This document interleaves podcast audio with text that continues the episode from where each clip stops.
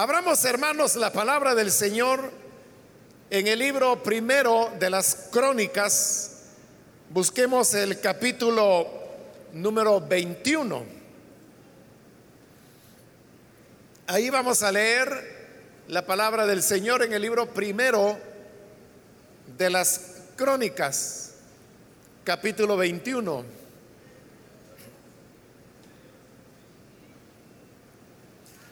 La palabra del Señor nos dice en el libro primero de las Crónicas, capítulo 21 y versículo 17 en adelante, y David le dijo a Dios,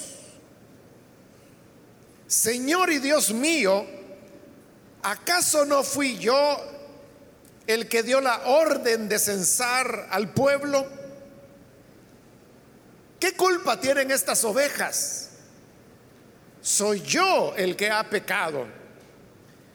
He actuado muy mal.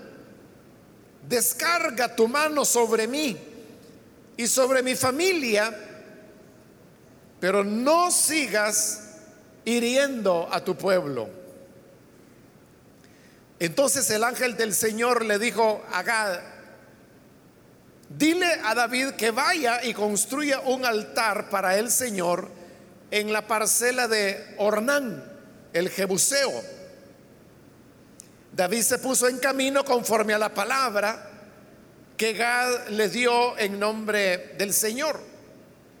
Ornán se encontraba trillando y al mirar hacia atrás vio al ángel.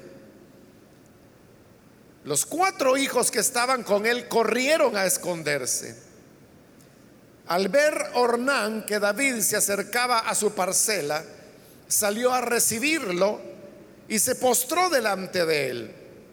David le dijo, véndeme una parte de esta parcela para construirle un altar al Señor, a fin de que se detenga la plaga que está afligiendo al pueblo. Véndemela por su verdadero precio Ornán le contestó a David, Su Majestad, yo se la regalo para que haga usted en ella lo que mejor le parezca. Yo mismo le daré los bueyes para los holocaustos, los tríos para la leña y el trigo para la ofrenda de cereal. Todo se lo regalo. Pero el rey David le respondió a Ornán, eso no puede ser no tomaré lo que es tuyo para dárselo al Señor, ni le ofreceré un holocausto que nada me cueste. Te lo compraré todo por su verdadero precio. Fue así como David le dio a Ornán 600 monedas de oro por aquel lugar. Allí construyó un altar al Señor y le ofreció holocaustos y sacrificios de comunión. Luego oró al Señor y en respuesta Dios envió fuego del cielo sobre el altar del holocausto. Entonces el Señor le ordenó al ángel que envainara su espada. Hasta ahí dejamos la lectura. Pueden sentarse, por favor.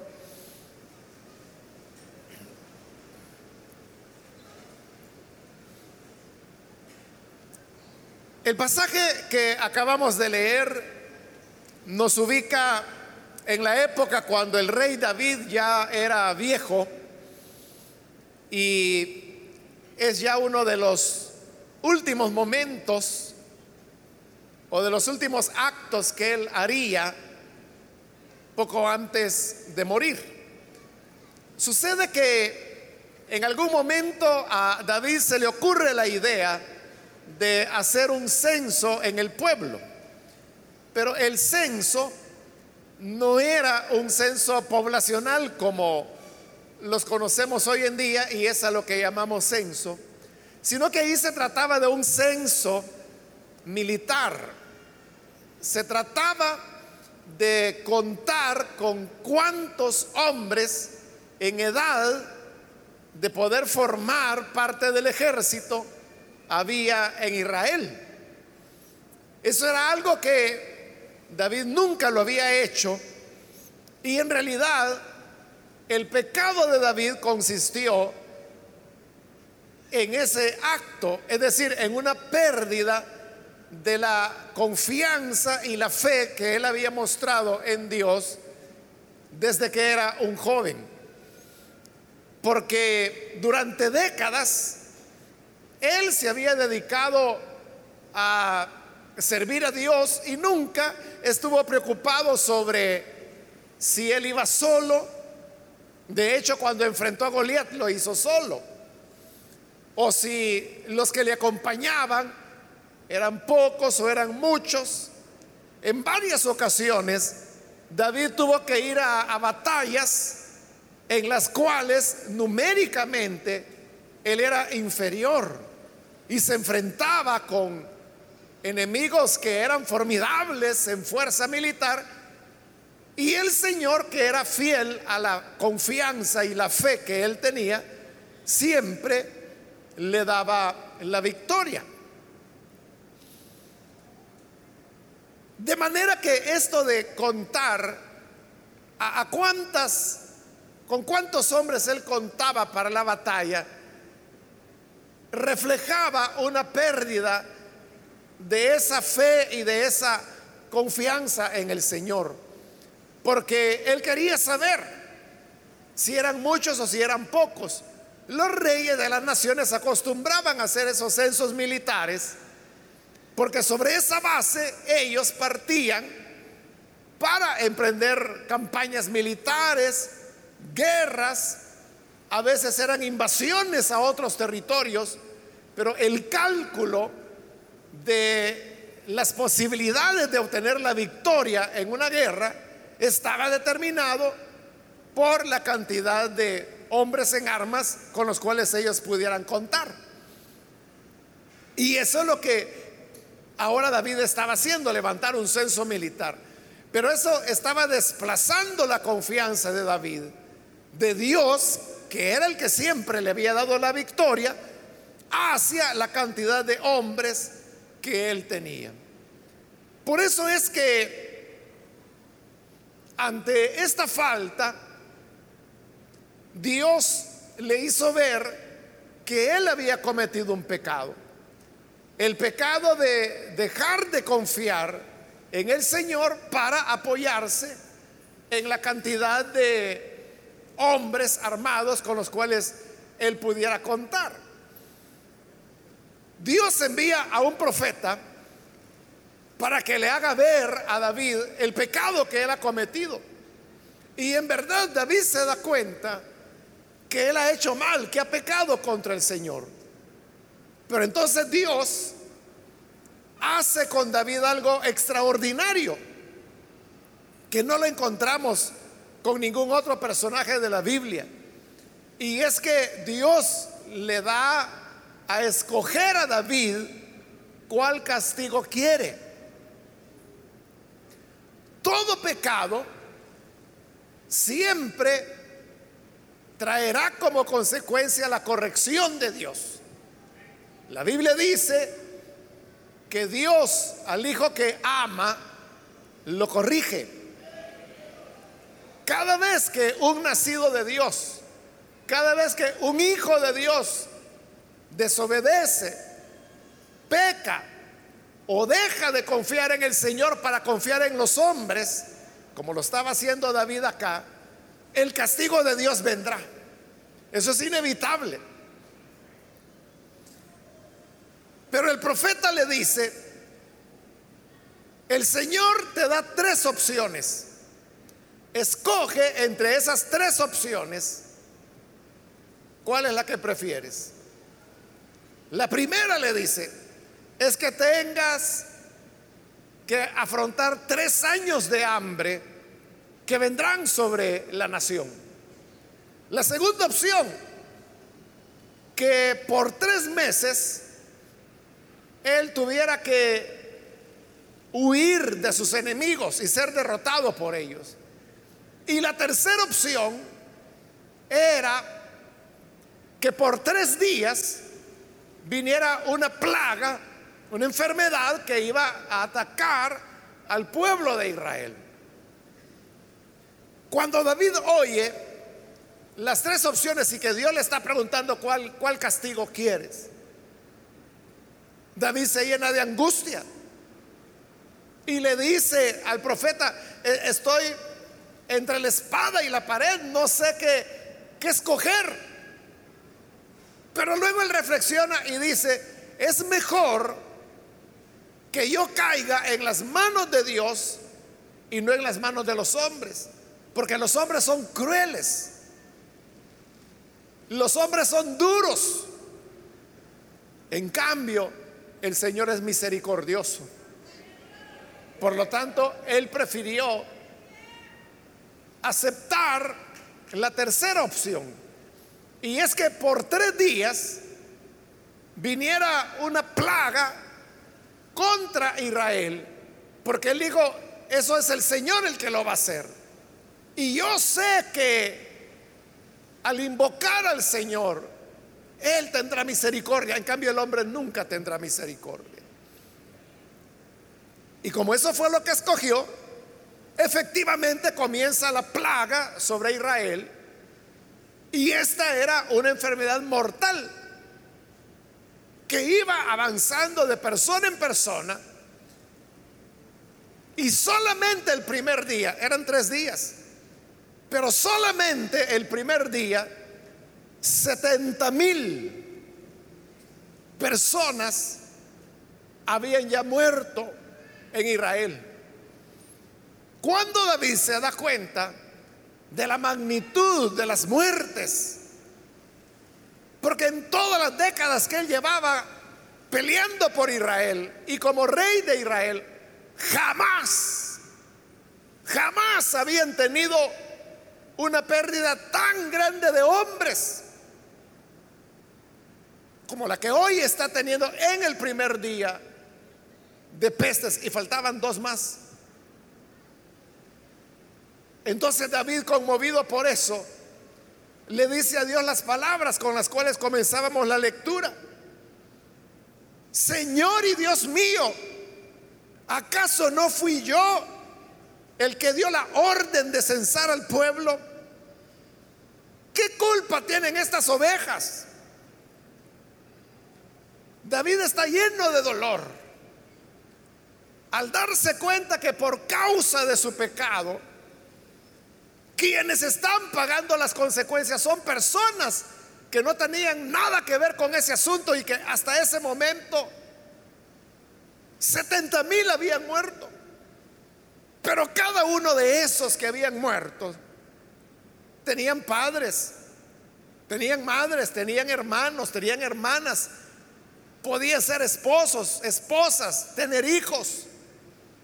70 mil eran los muertos, pero los círculos familiares afectados para ese momento ya eran cientos de miles. Y ese sufrimiento del pueblo es el que lleva ahora a David a decirle, Dios mío, Señor mío, si yo fui el que pequé, castígame a mí. En estas palabras de David, encontramos, hermanos, una realidad que tiene mucho que ver con la que mencioné hace un momento. Y es que el pecado siempre traerá como consecuencia un castigo. Si alguien dice, es que, mire, yo he pecado muchas veces y a mí nunca me ha pasado nada. Esa persona que habla así, no es un hijo de Dios, no es una hija de Dios. Porque le pregunto, cuando usted tiene que llamarle la atención a un niño que se porta mal, ¿a quién le llama la atención usted? ¿A su hijo o lo hace con el hijo del vecino? Lo hace con su hijo. El otro hay que ver el vecino cómo sale, ¿verdad? No es de de su competencia la responsabilidad por ese otro muchacho. Y eso es lo que la Biblia dice. que Dios al hijo que ama lo corrige. El libro de los Hebreos dice que si alguno se le deja sin castigo, es porque no es un hijo, sino que es un bastardo.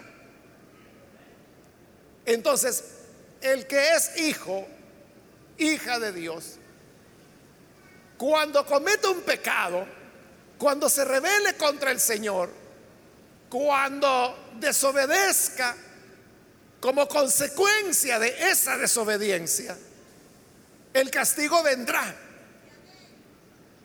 Pero como otras veces yo le he dicho, el pecado es de una naturaleza cruel. El pecado es un mal que nosotros muchas veces no logramos comprender plenamente. Porque a veces vemos el pecado como algo que es que toda la gente lo hace. Es que yo no creo que esto sea tan malo. Entonces tenemos mil ideas, pero ninguna de ellas nos da la realidad de lo que es el pecado. Pero el pecado es muy maligno, es muy destructivo, es muy cruel. Y eso lo podemos notar en lo que está ocurriendo ahí. David sabía que había pecado. Ahí se lo está diciendo, Señor, fui yo el que hice el censo, fui yo el que pequé, hice muy mal. Él reconoce que es Él y como ha pecado, el castigo ha venido. Pero aquí viene la crueldad del pecado. Y es que ese pecado, en lugar de reventar en David, está reventando en personas inocentes. Por eso le dice allí, descarga tu mano sobre mí y sobre mi familia pero no sigas hiriendo a tu pueblo. Ese pueblo al cual David le llama ovejas, porque les dice, ¿qué culpa tienen estas ovejas?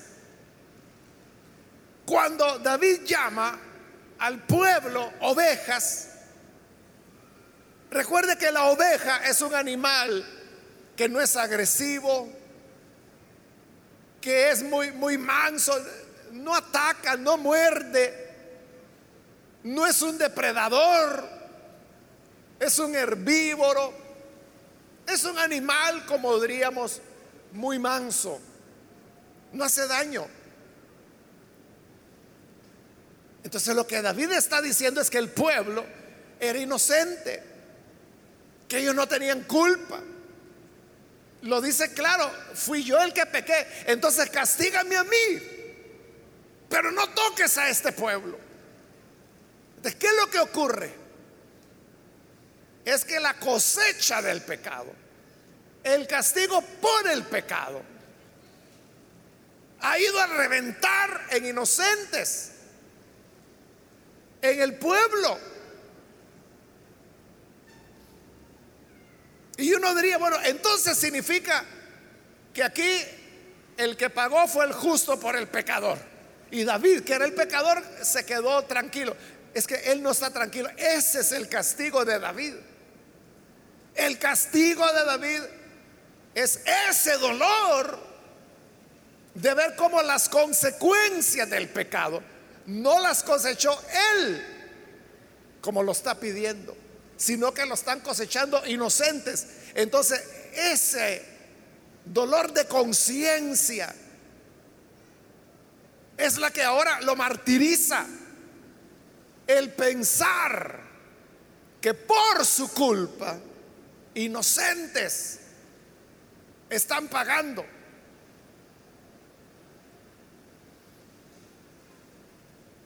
¿Por Dios estaba matando a la gente del pueblo? Porque era en eso que David había puesto su confianza. David había trasladado la confianza, como ya lo dijimos, de Dios hacia el número de hombres. Es como que si yo le dijera, ah, entonces tú vas a confiar en cuántos hombres tienes. Pues te voy a dejar sin hombres.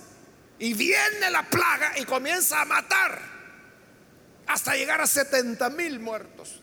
El primer día, faltaban dos días más.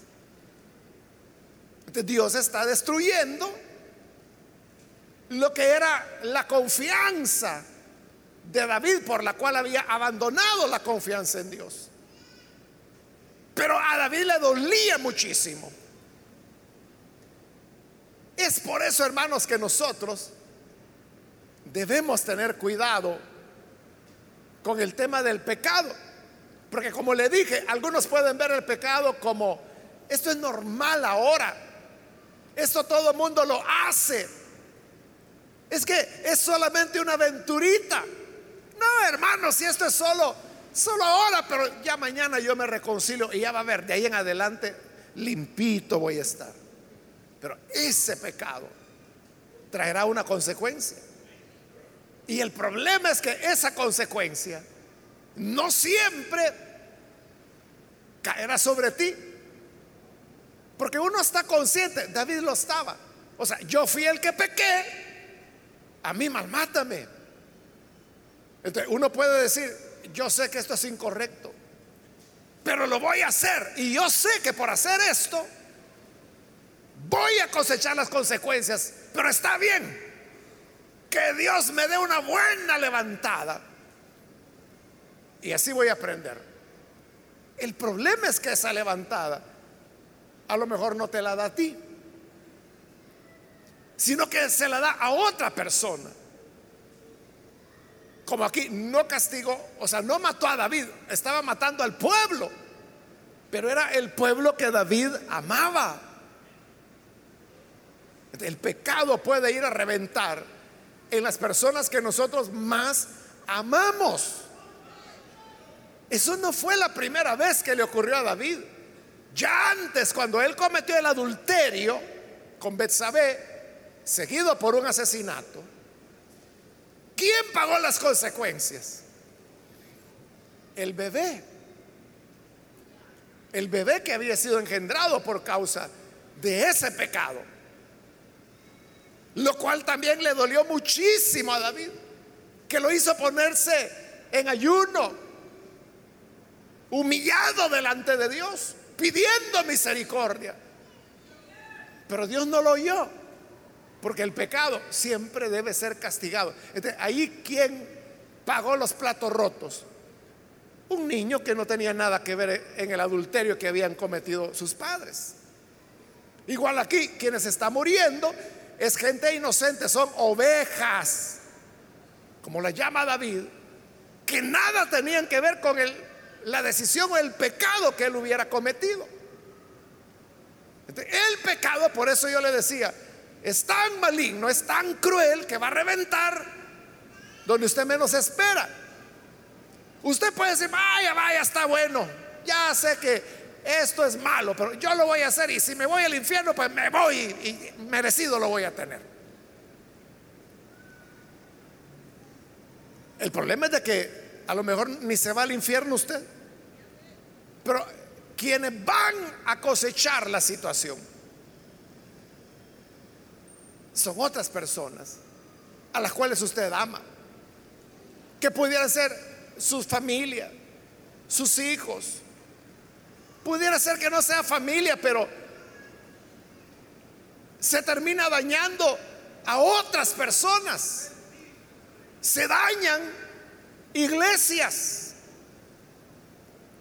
Ya le he contado alguna vez, hermanos, y siempre que hablo de esto me recuerdo que en, recién llegado al Evangelio, todavía no había nacido Elín, estábamos en otra iglesia y entonces los jóvenes nos organizamos para ir a evangelizar y por meses y meses, hermanos, estuvimos evangelizando, repartiendo folletos que en esa época eran, se usaban mucho, de casa en casa. Nunca tuvimos una sola conversión. Y le estoy hablando de, meses de trabajo. Y después de repartir miles, docenas de miles de tratados evangelizadores y de ir, no sé por cuántas casas, muchas casas, nunca tuvimos una conversión. Y yo siempre me, me preguntaba, ¿por qué? ¿Por qué no podemos ganar ni siquiera un perico para que vaya a la iglesia? Cero resultados. Hasta que en una ocasión, platicando con el joven que era presidente, porque habíamos hecho una directiva de jóvenes, e, él era el presidente y me comienza a contar que una joven, que también era directiva porque era la secretaria, estaba involucrada en relaciones sexuales fuera del matrimonio. O sea, era un pecado de fornicación con otro joven de la iglesia. Y eso había sido por meses. Y cuando él me dijo eso, bueno, no solo me causó tristeza, sino que al mismo tiempo yo dije, ay, ahí está el punto. ¿Cómo íbamos a tener resultados de personas viniendo al Señor cuando había pecado dentro de la, la cúpula que dirigía las actividades de jóvenes? Y yo le dije a este muchacho, al presidente, ¿por qué no me lo había dicho antes? Y él me dijo, ah, porque eso es algo que ellos me lo contaron en confidencia y yo he estado tratando de ayudarlos, pero ellos no dejan de pecar.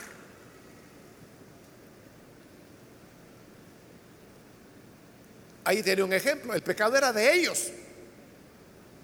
Yo era parte de la directiva, pero yo no sabía y los demás jóvenes no sabían. Lo que sí sabíamos era que no ganábamos a nadie para Cristo. ¿De quién estaba pagando las consecuencias? Gente que no teníamos nada que ver con eso. Entonces, de igual manera, usted no sabe a dónde el pecado va a reventar. hay dos cosas. Número uno, todo pecado siempre traerá castigo. de eso nadie se escapa. Dios lo dice claro en su palabra. Lo que el hombre siembra, lo cosecha. Dios no puede ser burlado, dice la Biblia. Usted puede burlarse y engañar al diácono, a la diaconisa, al pastor, al supervisor, a la supervisora. Puede engañar a medio mundo si quiere, a la iglesia entera. Mas Dios no puede ser burlado. Todo lo que el hombre siembra, lo cosecha. La paga del pecado es muerte. Siempre vendrán las consecuencias, inevitable. Y lo otro es que esas consecuencias, como le digo, van a ir a manifestarse quizás en las personas que menos usted quiere. Quizás usted dice, es que mi intención de ninguna manera es dañar a la iglesia, que Dios me libre. Dañar a la iglesia. Pero por el pecado de una o de dos personas, hay iglesias que son dañadas. Hay jóvenes que se desaniman, se apartan de Cristo. Hay iglesias que se dividen. Hay personas que pierden la pasión por Cristo, por un mal ejemplo de alguien. Entonces, el pecado siempre traerá consecuencias dolorosas para usted. A veces la consecuencia la va a cosechar usted mismo. Lo cual uno dice, bueno, está bien, es de justicia, yo lo hice, yo pago. El problema es cuando Dios se las cobra a otros como era el caso ahí. Ante esta situación uno pudiera preguntarse, entonces significa que si yo he pecado, ya no hay solución, ya no hay manera de, parar esto.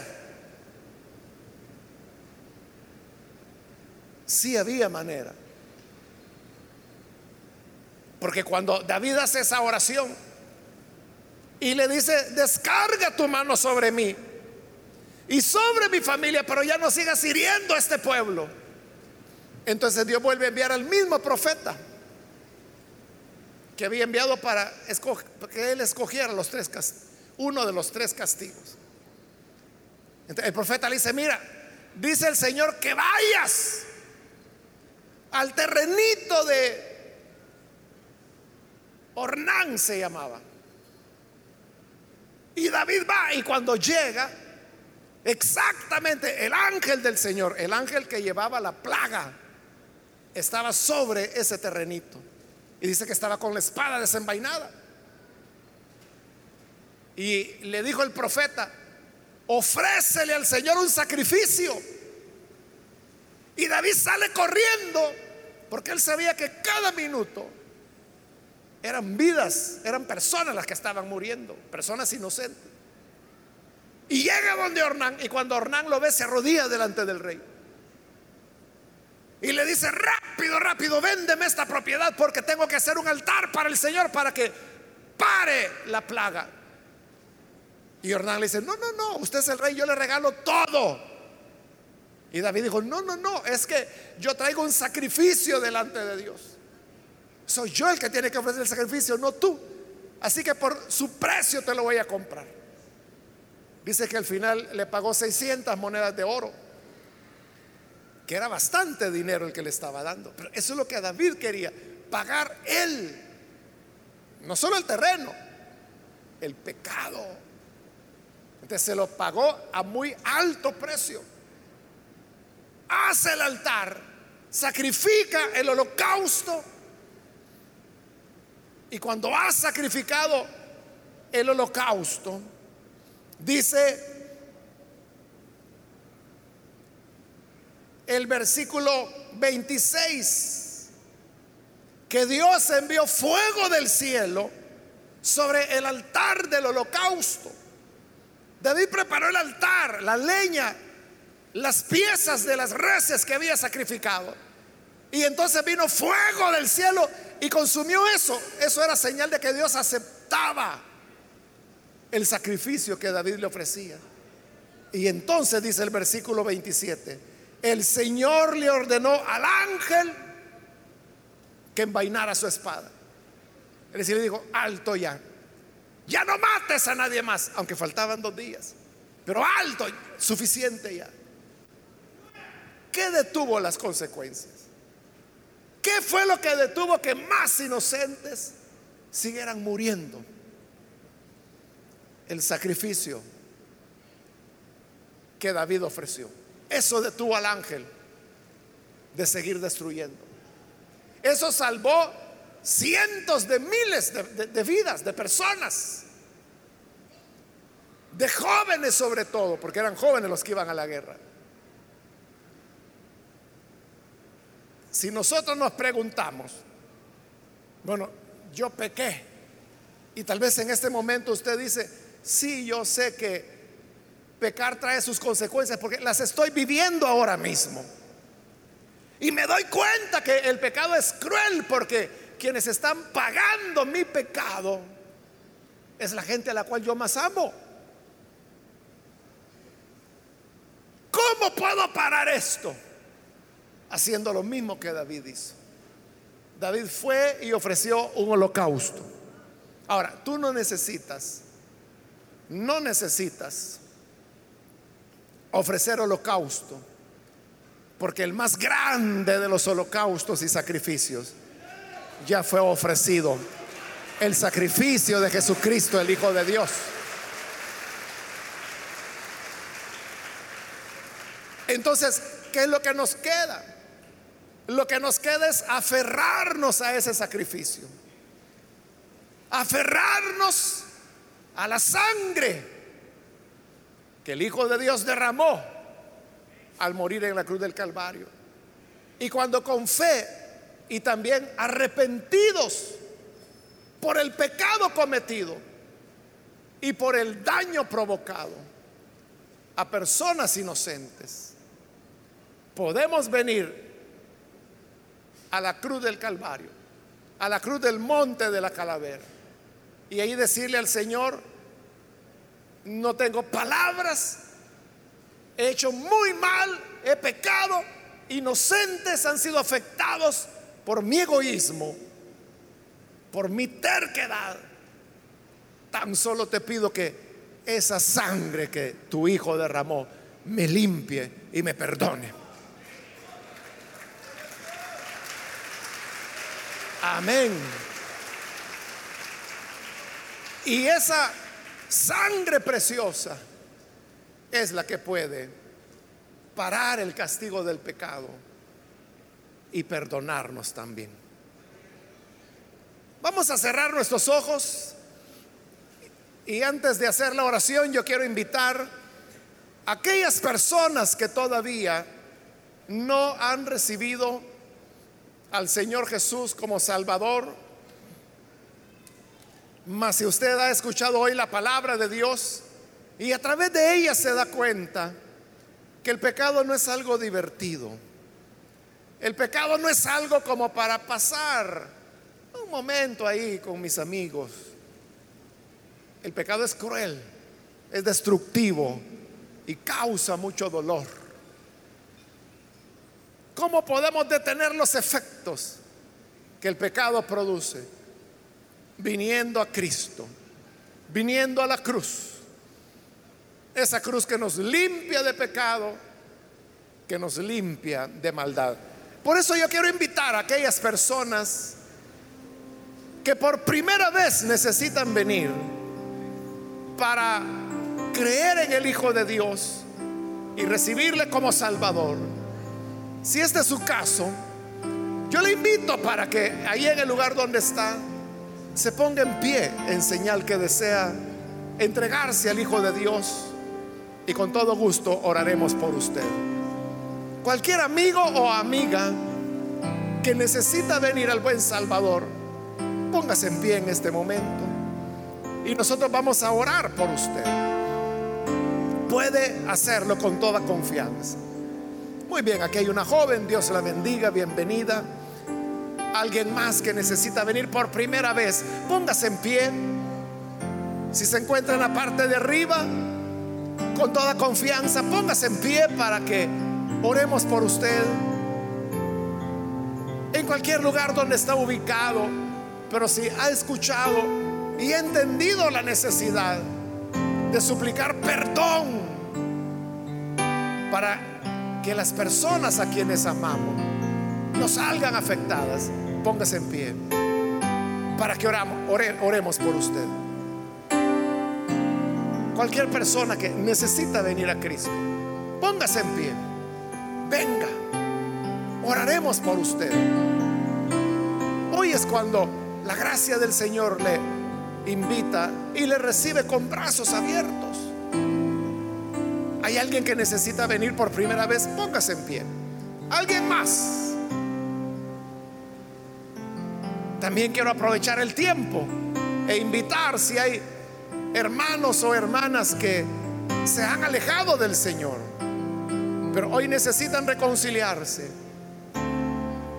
Yo le invito ahí en el lugar donde está, póngase en pie para que oremos por usted. Muy bien, aquí hay otra persona. Dios le bendiga, bienvenido. Aquí en medio hay alguien más que viene. Dios la bendiga. Bienvenida, alguien más que necesita pasar, póngase en pie. Si se va a reconciliar con el Señor, hoy es el momento para hacerlo. O si es primera vez que viene el Hijo de Dios, póngase en pie. Y vamos a orar acérquese, venga con toda confianza. Y hoy es el momento para que la misericordia de Dios le cubra y pueda tener esperanza. ¿Hay alguien más? Le animo para que pase en este momento. Pues yo voy a finalizar la invitación pero si hay alguien aún que necesita venir por primera vez o que se reconciliará, póngase en pie y aproveche esta última invitación. Pues vamos a orar en este momento. Muy bien, aquí hay otro hombre que pasa. Dios lo bendiga. Bienvenido. Si hubiese alguien más que quiere aprovechar estos últimos segundos, póngase en pie. Y vamos a orar por usted.